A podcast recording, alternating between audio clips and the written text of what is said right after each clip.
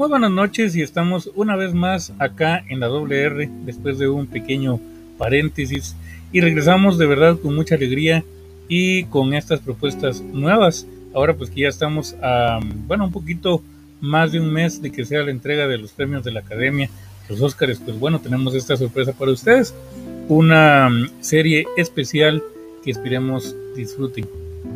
¿Qué tal? Muy buenas noches. Es un gusto estar con ustedes ya, como dijo Walter, ya después de hace mucho tiempo. Eh, estar nuevamente aquí hablando de estos temas que nos apasionan y nos gustan tanto, como son estas películas, que pues sí, ya, ya casi cerca de la entrega de los Óscares, vamos a ver entonces cuáles son estas propuestas que, que están ya en, en la mesa y pues esperamos que les guste este episodio. Bienvenidos.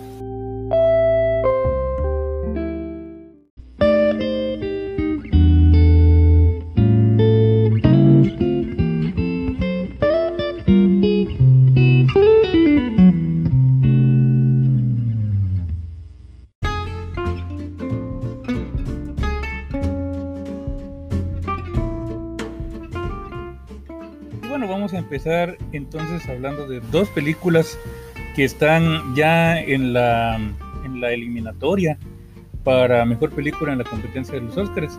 Son em, dos películas muy interesantes. son estas películas de las que vamos a ver el día de hoy? Bueno, una es una propuesta, em, bueno, de hecho creo que las dos son propuestas estadounidenses, si no estoy mal. Una es Nomadland y la otra es Minari que a decir verdad yo creo que estas son las dos películas que son como, o sea, están muy muy sonadas de que alguna de estas van a, va, a ser la, gran ganadora de la noche. Em, son, bueno, yo creo que tienen una, una bastante similitud en cuanto a, la, a la historia de, estas películas, ¿verdad? Sí, estamos hablando de dos eh, películas que son esencialmente dramas, ¿verdad? Películas dramáticas que usualmente a las películas dramáticas es como aquellas a las que se les considera tener mayor seriedad probablemente. Y entonces en cierta medida yo creo que ya eso le da mm, pues, pues una, una, ¿qué te digo? Como una mm, cierta relevancia, ¿verdad? Tenemos también dos películas que están ambientadas en un tiempo que no es el presente ambas están, están ambientadas, bueno, en el caso de Nomadland es, es en el 2011, si no estoy mal, o 2015, no estoy del todo seguro, pero una, un tiempo hace pues alguna, alguna, algunos años, mientras que Minari pues está desarrollada en los años 80, ¿verdad? Ambas, como mencionabas, pues son películas, producciones estadounidenses y que de hecho se sitúan ambas en, en un contexto norteamericano. Sí, eh, bueno, de hecho, y yo creo que al final los dos tienen esa misma similitud en cuanto a la, a la, a la propuesta que manejan, el hecho de que tratan como el mismo tema de la migración, de, ir de un lado a otro. Por un lado tenemos a Minari, que eh, trata de una familia eh, surcoreana que migra a Estados Unidos, que llega a Estados Unidos a, pues a trabajar los, los esposos, ¿verdad? Y, y bueno, de ahí ya se empieza a desarrollar la, historia. Mientras que Nomadland, pues, eh, trata de la historia de, de Frances McDormand, la actriz, no, no recuerdo cuál era el nombre del personaje. Este Fern. El nombre, el, la historia de Fern, exacto. Eh, que es pues eh, una nómada, ¿verdad? O sea, que va de un lado a otro, pues buscando como, no sé, huyendo de algo más bien en el caso de, esta película. Entonces, como que las dos historias van manejando esa misma similitud de, cómo se va desenvolviendo una persona o una familia en un lugar distinto al pues de donde son, ¿verdad? Y es cierto, ahí mencionaste algo curioso porque en en ambas películas estás viendo eso, ¿no? El tema de, de salir de tu, de tu contexto, el contexto en el que estás y pasar a otro quizás distinto, pero es digamos como que un nuevo estilo de vida al cual no tenés opción, sino que te tenés que adaptar, no te queda opción y eso, ¿no? Como que el drama que supone o el, el shock que supone este cambio. Sí, definitivamente, porque en el caso de Nomadland, pues vamos, viendo la historia de, vamos eh, siguiendo la historia de Fern, ¿verdad? Que es una eh, mujer pues ya de avanzada edad que va teniendo como esa eh, ¿cómo se podría decir? Como autodescubrimiento tal vez. de que ella pues va de, un lugar a otro y ella, eh, pues nosotros vamos viendo también eso, de cómo ella se va adaptando a las cosas, de cómo ella se va adaptando a las, al, entorno, a las situaciones, todos los problemas que también le conlleva el tener esta vida, que, no es pues, por decirlo de alguna forma, una vida normal, que, obviamente ella pues, no es como que tenga una casa formal, una familia eh, formal, eh, de hecho pues ella el, por qué ella se volvió una nómada fue precisamente por el fallecimiento de su esposo y el hecho de que pues habían tenido ciertos problemas económicos y esto pues la, la llevó a ella pues a, tomar la decisión de, conseguir una minivan y bueno definitivamente irse a vivir em, de, de, sitio en sitio y trabajando pues prácticamente de lo que saliera en el caso de Minari, pues estamos viendo, como ya les comentaba, una, una, la historia de una familia surcoreana que llega a Estados Unidos, eh, el, el, esposo, pues prácticamente como a, a, querer en busca del sueño americano, ¿verdad? De querer, él tenía este, esta idea o un, sueño de querer tener una, un, supuestamente un, jardín, que quería tener un jardín inmenso y luego pues ese jardín se volvió un, un eh, pues sembradío de de verduras coreanas y, todo lo que también los problemas que le conllevan el tener esta, esta idea y el querer crear esta, pues esta granja, porque pues vemos también los problemas en cuestiones del, dinero, en cuestiones de, del agua, de todo lo que, lo que va desencadenando esto y, y los problemas que todo esto conlleva. Sí, claro, eh, totalmente. Son eh, películas que van sobre esto, no sobre, el, la, sobre la supervivencia, ¿no? El salir adelante a pesar de las, de las vicisitudes, de los problemas que se pueden enfrentar. Yo creo que es un poquito como el otro lado de la moneda en aquella famosa frase que se dice perseguir el sueño americano, porque al final de cuentas creo que en ambos casos no están como que yendo en pos de una vida mejor, por decirlo de alguna forma, sino que están simplemente yendo en pos de vivir, de seguir adelante eh, con los problemas, con las situaciones que pasan y eso, la adaptación, ¿verdad? El, adaptarse para poder sobrevivir, que es algo como digamos eh, normal, al final de cuentas yo creo que todos los seres humanos en la vida nos toca que adaptarnos para sobrevivir, para salir adelante. Ambas películas eh, salieron, bueno, en el caso de Minari es una película que tenía más tiempo de estar en espera, porque la película se, estaba esperando para, para el año pasado, por pues cuestiones de la pandemia se, se aplazó un montón, pero hasta que se logró, eh, pues logró salir y, haciendo una, un excelente papel en las entregas de premios. Ambas películas de hecho tienen un montón de, nominaciones y premios ya alcanzados. ¿verdad? Vemos que por ejemplo en el caso de, de Minari tiene mm, premios en el Festival de Sundance, eh, que son pues de los premios más destacables, ¿no? también del, del, Globo de Oro. Globo de Oro obtuvo su premio por película de habla no inglesa. En, tiene nominaciones también en el premio Satélite. Y eso, ¿no? La Critics' Choice también hay un, un premio que se le dio a Alan Kim, que es el niño David. ¿verdad? Tuvo su premio como mejor intérprete joven. Muy merecido, diría yo. sí. ¿Verdad? Muy, muy bueno. Qué bueno que se haya premiado eso que es ese tipo de premios que no existen en, en, los Oscars y quizás deberían existir, ¿no? Como un premio a, un actor joven, por el hecho de no poder estar en la misma categoría de un, un actor adulto. ¿verdad? Están, bueno, los Oscars, pues ya mencionamos la nominación que tiene, tiene algunas otras nominaciones, mejor película, mejor director, mejor guion original, mejor actor para Jacob, ¿verdad? el actor que hace el papel de Jacob, mejor actriz de reparto para la señora que hace el papel de la mamá y banda sonora.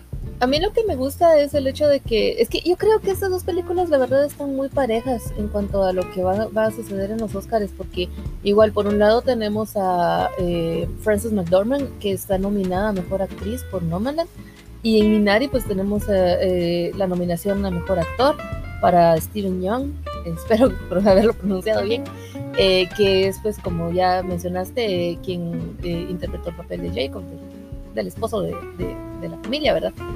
Este, y yo creo que, aparte, pues obviamente que las dos van compitiendo para mejor película, para mejor director, creo que también, y mejor guion, si no estoy mal. eh, van compitiendo las dos. Pero yo creo que sí, eh, eh, como te digo, está muy parejo. Yo creo que, que pues sin ánimos de, de, meditar a las otras películas que están nominadas, porque pues algunas ya las vimos, otras pues aún faltan de verlas. Creo que la, la, contienda final yo creo que sí va a estar en estas, entre estas dos, fíjate. Pues la verdad es que es muy posible. Yo como te lo he mencionado en, en ocasiones anteriores, la razón por la cual mi apuesta estaría por alguna de estas es justamente por la coyuntura, por el tema ahorita de la pandemia. Y yo creo que ahorita el mundo entero está bastante sensible. Y entonces temas como que, que tratan así como de cómo es la pérdida o lidiar con el antes y el después eh, o el sobre, la supervivencia, ¿no? Son temas que vienen muy a propósito. En el caso de Nomadland, pues voy a mencionar algunas de las nominaciones que tiene, porque mencionarlas todas sería pues una lista grandísima, ¿no?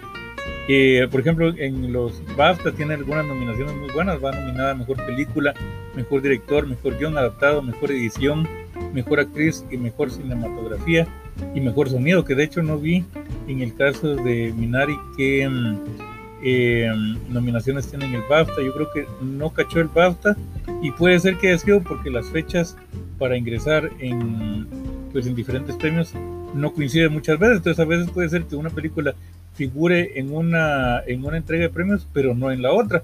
¿Verdad? Y creo que ese fue el caso acá, porque veo que en los BAFTA pues no aparece. Ah, bien, de hecho sí, perdón. Tiene nominaciones también para Mejor Película de Habla No Inglesa, Mejor Director, Mejor Actor de Reparto, Mejor Actriz de Reparto, Mejor Banda Sonora y Mejor Reparto. Mejor Reparto, qué, qué excelente, ojalá que le vaya bien esa categoría. Sí. Me encantaría que eso sucediera. Entonces también tienen unas nominaciones un poquito al parejo. Afortunadamente no compiten en la categoría de, de guion, porque la diferencia es que eh, Minari tiene un guion original, mientras que Nomadland Ah. tiene un guion adaptado. Entonces afortunadamente no van a verse en esa contienda. Eh, me refiero a los Oscars, porque en el BAFTA Minari no alcanzó la nominación. Eh, digamos, siguiendo con los, las nominaciones para Nomadland, eh, tiene también nominaciones en los Critics' Choice, que de hecho ya eh, ganó como mejor película Nomadland, eh, como mejor director, mejor guion adaptado, mejor, eh, bueno, tuvo nominaciones para mejor edición, mejor actriz, mejor cinematografía también se lo ganó. Um, los Globos de Oro tuvo el premio como mejor película dramática y aquí es donde está la parte interesante porque Minari la tuvo como mejor película en idioma no inglés y esta como mejor película dramática, pero ambas prácticamente ganaron un premio como mejor película en la misma, en, en la misma entrega de premios. Eh, también ganó como mejor director y estuvo nominada en la categoría de mejor guion y mejor actriz de drama. Estos últimos dos no los obtuvo.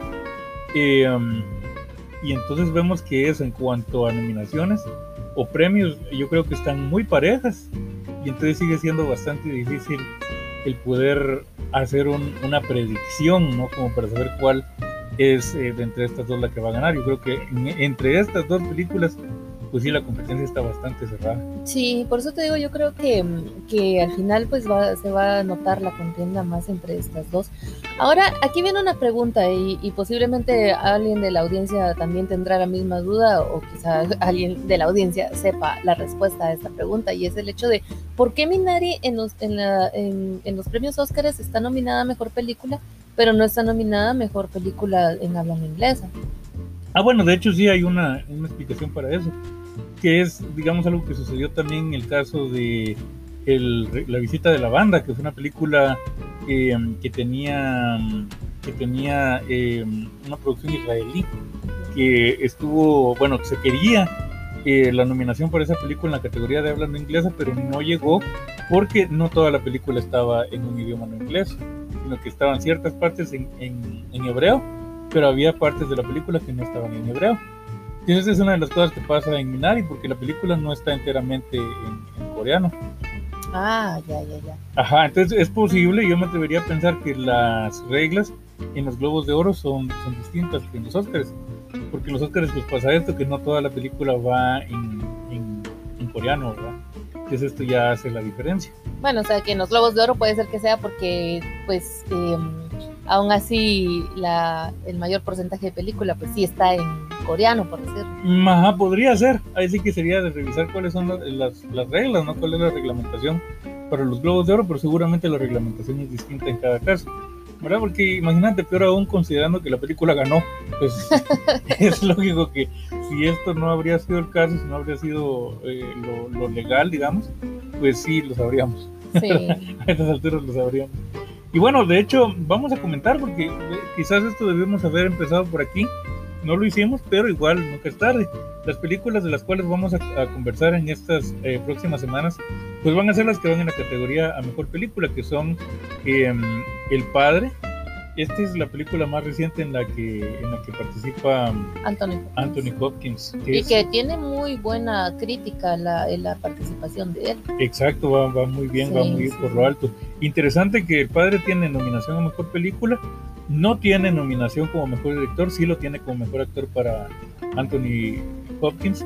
Em, y bueno, yo creo que tendrá algunas otras. Bueno, sí, tiene mejor actriz de reparto para Olivia Colman. Va a ser genial ver esa película, no la he visto si alguno de las, de las personas que están escuchando este programa ya lo vio, pues, pues de verdad sabrán valorar pues, qué tanto.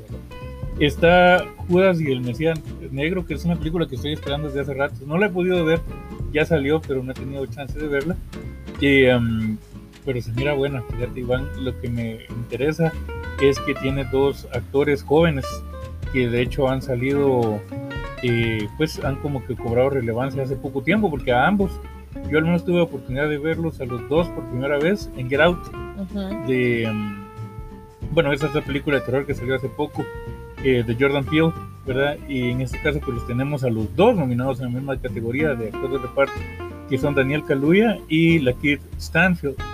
Eh, yo creo que entre ellos dos, creo que la Kid Stanfield ha hecho trabajos pues, más interesantes. A Daniel Kaluuya lo vimos también, por ejemplo, en Black Panther y... Um, y por ahí ha, hecho otras cosas, pero la Kid Stanfield yo creo que ha hecho más. Entonces vamos a ver qué tal les va. Eh, tenemos también Mank, que es la nueva producción de Fincher. De esa sí vamos a hablar un montón porque hay mucho que hablar de esa película. Ya en su momento lo haremos. Minari, que es de la que estamos hablando ahora, y Nomadland. Está Promising Young Woman, que es la película nueva en que sale Carrie Mulligan. Y interesante porque siendo una actriz que también tiene, tiene siendo una actriz joven, pero con, con trayectoria, pues qué bueno verla a ella nominada como mejor actriz y a esta película también, ¿verdad? Hay que verla, a ver qué tal, ¿verdad? El sonido del metal, Sound of Metal, que pues, vamos a ver también, no la hemos visto, pero la premisa se mira muy buena. Y finalmente El juicio de los siete de Chicago, que ya tuvimos ocasión de verla y, es una producción de verdad, de verdad muy interesante que vale mucho ver.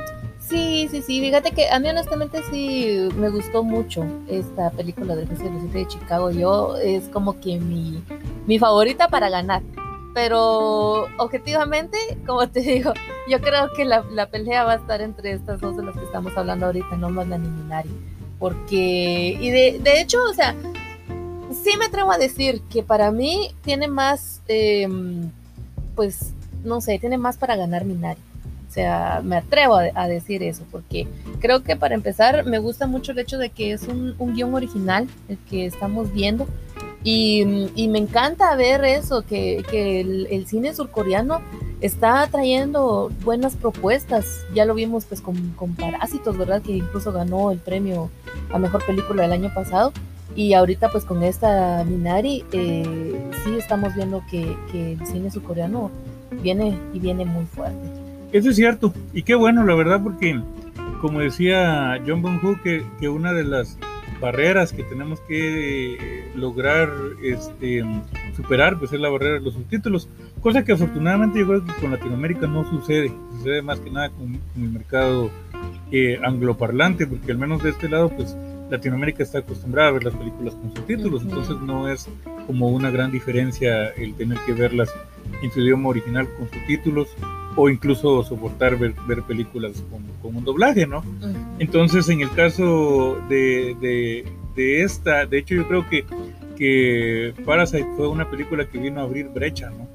Y de verdad el hecho de que ahora tengamos oportunidad de ver otra película, otra producción, em, pues en coreano, diría en coreano más que ser una producción coreana, porque la producción es, es eh, norteamericana, ¿verdad? Simplemente que está en su mayoría en en coreano y que la historia está bastante, bastante en ese contexto. Ajá. Y fíjate que viéndolo desde ese punto de vista, yo creo que es algo que también, incluso aquí el, el, cine latinoamericano también tiene que em, pues ver que se está abriendo como que esa nueva puerta a, darle también relevancia a películas que no sean 100% habladas en, inglés. Porque así como esta, pues vamos a eso, ¿verdad? Es como el, mayor porcentaje de la película es hablada en coreano y pues ya tiene una nominación como mejor película, ¿verdad? Eh, y yo creo que lo mismo, o sea, ahorita poco a poco también el cine latinoamericano pues también está empezando a agarrar un poco de auge eh, en, en, cuanto a, a, los premios, ¿verdad? Pues ya hemos visto que ya hay este, directores mexicanos que han ganado eh, premios de, de, la academia, ¿verdad? Entonces es como poco a poco se va abriendo esta, esta brecha. Lamentablemente en esta edición de los Óscares no hay ninguna película latinoamericana nominada a, a película de habla no inglesa. Eso, pues sí, es muy lamentable, pero por lo menos sí existe una nominación para El Agente Topo, una película chilena que va nominada como mejor eh, mejor documental. exacto. Sí, afortunadamente que por lo menos, aunque sea ahí, hay, hay un poco de representación latina. Vamos a ver qué pasa, porque también puede ser que eventualmente vaya a haber repercusiones por esto. Ya sabes que siempre pasa más de algo, ¿no? Por ejemplo, cuando se dijo que en las nominaciones no habían afroamericanos y bueno, hubo bastante repercusión con eso, entonces podría ser que eventualmente vaya a haber un poquito de, de repercusión por el hecho de no haber eh, representación latinoamericana. Sí la hay, como ya mencionaste, pero no exactamente en la categoría en la que habríamos querido. Quizás un poquito lo, lo triste, tendríamos que ver también esas, esas películas, las que están nominadas como película internacional, que así se llama ahora, y tenemos a Another Round de Dinamarca, Better Days de Hong Kong, Collective de Rumania, uh, The Man Who Sold His Skin de Túnez y Cobales Aida de Bosnia y Herzegovina. Qué bueno, fíjate que me gusta también que eh, Túnez, Bosnia y Herzegovina, Rumania, pues son países, digamos, pequeños en cuanto a, a, representación en el cine, porque no es como países que uno esté acostumbrado a verlos en, en una entrega de premios. Pues qué bueno que se les esté dando la oportunidad a ellos.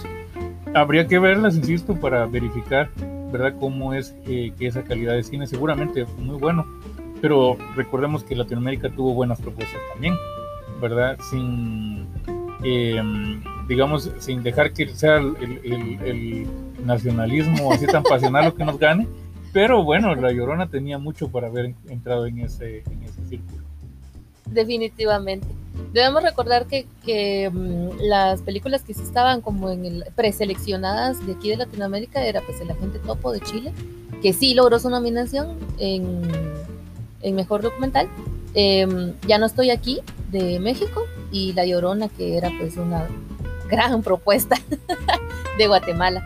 Eh, lamentablemente pues sí, obviamente nosotros pues sí esperábamos que La Llorona llegara, pero pues triste que ninguna película latinoamericana haya llegado. Entonces, sí, espero que, como decís, ¿verdad? Que, a ver, pues si tiene alguna repercusión todo esto, pero igual, eh, te digo, yo creo que sí es una gran eh, situación la que se está viviendo con este, con esta, con esta cuestión. Yo creo que incluso todo esto de la pandemia también ha venido a, a ir como enlazando esas, esas brechas, ¿verdad? Eh, acortando, mejor dicho, las brechas de, de las, em, pues de que sean películas internacionales, de que sean de aquí o de allá. Poco a poco pues ya como que vamos teniendo más auge, eh, no solo películas eh, estrictamente estadounidenses o estrictamente eh, de, en, idioma inglés, es lo que ya está teniendo auge, ¿verdad? Y es como que las mejores películas y las más nominadas y esto y lo otro, sino que también se está viendo ya películas en otros idiomas que que ahí van también teniendo relevancia y una gran relevancia.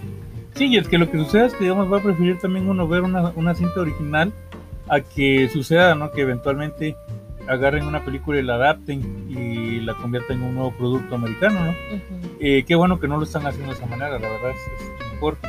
Eh, y yo creo que al final de cuentas que somos los espectadores los que ganamos con esto, porque tenemos la oportunidad de ver o de tener la experiencia de ver una obra tal cual debe ser eh, de primera mano.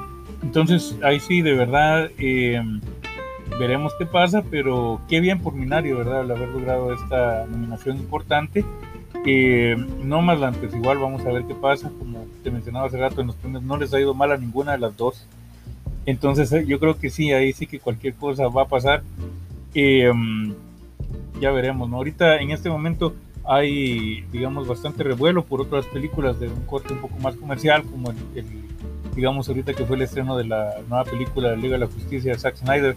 Eh, o sea, en otras palabras, hay de verdad para todos, porque eso definitivamente en el, en, el mercado, a pesar de que estamos en la pandemia, es algo que dice mucho y habla bastante de la importancia que tienen las plataformas online para um, prácticamente la, venta de, la experiencia de ver una película. Para la gente obviamente no es lo mismo y probablemente nunca será lo mismo que estar en una sala de cine, pero vamos a que el negocio no va mal, lo cual quizás por un lado alguien dijo en una ocasión que el, el premio que una película tiene en realidad es en la taquilla, punto que es bastante debatible, pero la cuestión es que el hecho de que la taquilla vaya bien, pues va a implicar que va a haber más producciones. Y al final de cuentas, quien gana va a ser el público, porque vamos a tener la oportunidad de ver otros productos, de disfrutar otros productos. Y entonces el hecho de, arriesgarse a hacer este tipo de propuestas, eh, no en inglés o incluso propuestas de otras películas, y que les vaya bien en premios, va a hacer, estos premios pues van a ocasionar que eventualmente les vaya bien en ventas, ¿no? Y esto pues definitivamente va a apoyar a que la industria crezca y que tengamos nosotros más productos para ver. Eso definitivamente. Además casos se han visto donde la más taquillera no es precisamente porque sea la mejor película.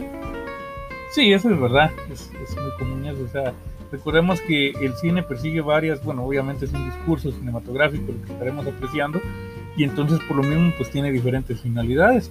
No todo el cine tiene como propósito el, educar. Ajá, exacto, o el ganar premios.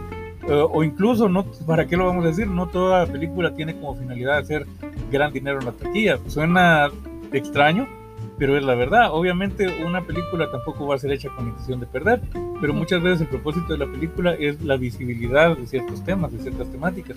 Entonces ya eso, a pesar de que quizás quien le está invirtiendo de entrada sabe que en la taquilla no va a vender, pero está visibilizando un, tema, está visibilizando un hecho, ¿verdad? Y, o hay otras, otras producciones que quizás su propósito sea simplemente el dar a conocer a este director, a este actor o a este guionista, independientemente de cuánto dinero haga en la taquilla. Sí, igual pues como decís, lo importante es el discurso. Y yo creo que en ese sentido... Eh, sí, le, como te digo, o sea, yo creo que sí le voy más y, espero pues que la ganadora pues sí sea Minari porque em, al menos en lo personal entre Minari y Nomadland creo que me gusta más y me identifico más con el discurso que, se maneja en Minari que, que en Nomadland. Eh, no sé, es que te... Sí, yo creo que ambas las tienen, como te decía. Eh, las dos son películas, digamos, bastante personales, diría yo bastante emocionales y es no de una forma barata, afortunadamente. Yo creo que mm, me inclinaría también por Minari y no tanto por las razones que mencionaste, sino porque yo siento que la historia está narrada de una manera más efectiva. No que Nomadland no esté narrada de una manera efectiva, sino que la historia de Minari da para ser narrada de una manera más efectiva. Y me refiero al hecho de tener elementos que de repente en el transcurso de la película salen, eh, simbolismos que de repente aparecen y como al final todo cierra perfectamente. Entonces eso me, gustó mucho de esa película. O sea, está hecha de una manera muy, muy, este, muy intencional, muy bien estructurada, muy bien cerrada. En el caso de Nomadland, bueno, Nomadland casi, casi que rosa con el tema del documental falso. Ah, sí, es cierto. Entonces las intenciones son otras, el discurso por lo mismo pues también es diferente, ¿no? En cuanto a estructura y en cuanto a forma. Eh, ¿Verdad? Es lógico que no es igual porque también en cada caso se pretende algo diferente, entonces no podemos decir que la debería haber sido un poco más como Minari, porque son películas distintas y su propósito es diferente, pero en lo particular me gusta más el manejo de la técnica en Minari. Sí, definitivamente, pero bueno, eso pues ya lo veremos hasta en abril, qué es lo que va a pasar con estas películas y con las siguientes que están en, las propuestas a mejor película, a mejor director, mejor actor, etcétera, etcétera. Claro que sí. Y bueno, para nosotros ha sido un verdadero gusto el estar en este retorno. Esperemos de verdad, más bien deseamos que puedan disfrutar ustedes de esta, de esta serie que, estamos preparando con mucho cariño para todos y todas. Así que los invitamos a que no se pierdan nuestro próximo episodio la próxima semana, donde estaremos hablando de otras películas que pues también están nominadas a esta gran entrega de premios y esta que es nuestra propia antesala a los premios Óscares 2021. Así que los esperamos la próxima semana. Que estén muy bien.